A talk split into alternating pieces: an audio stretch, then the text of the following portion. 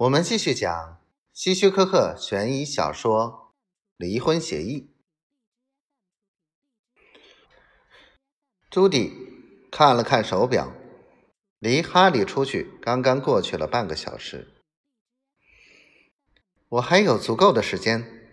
哈利走时说：“撒过鸟食之后，还要去瓦拉布取东西，大约要一个小时。”朱迪想。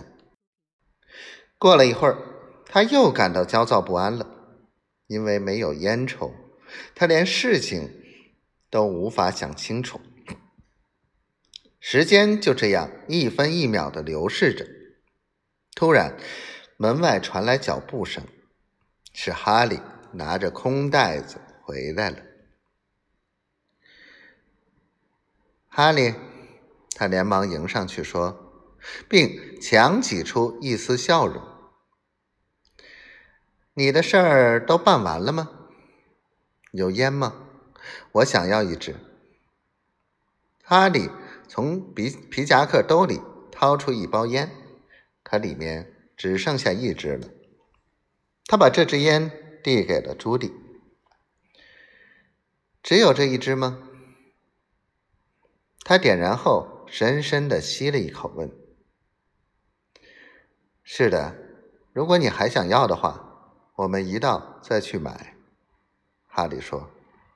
“哦，还是你去买吧。”“行。”不过，哈利说，“管子里的水我必须先要放光，这样我一回来就可以出发了。”说着，他就朝安装着水管的地下室楼梯走去。喂，哈利，等一等！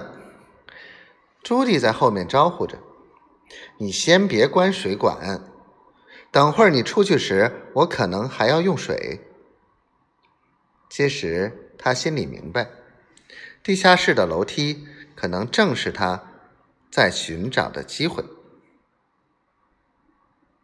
好的，那就等我回来再关吧。哈利嘴里答应着。转身又朝门外走去。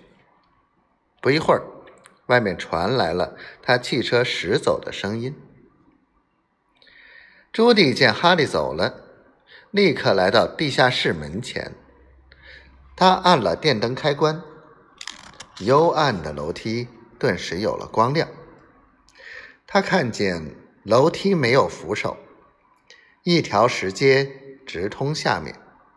他暗暗思忖：看来哈利对这里太熟悉了。他经常上下楼梯，即使没有灯光，他也可以摸着走。如果对头顶上的电灯动动手脚的话，哈利就得另换灯泡了。不过，朱迪还有另外一个主意。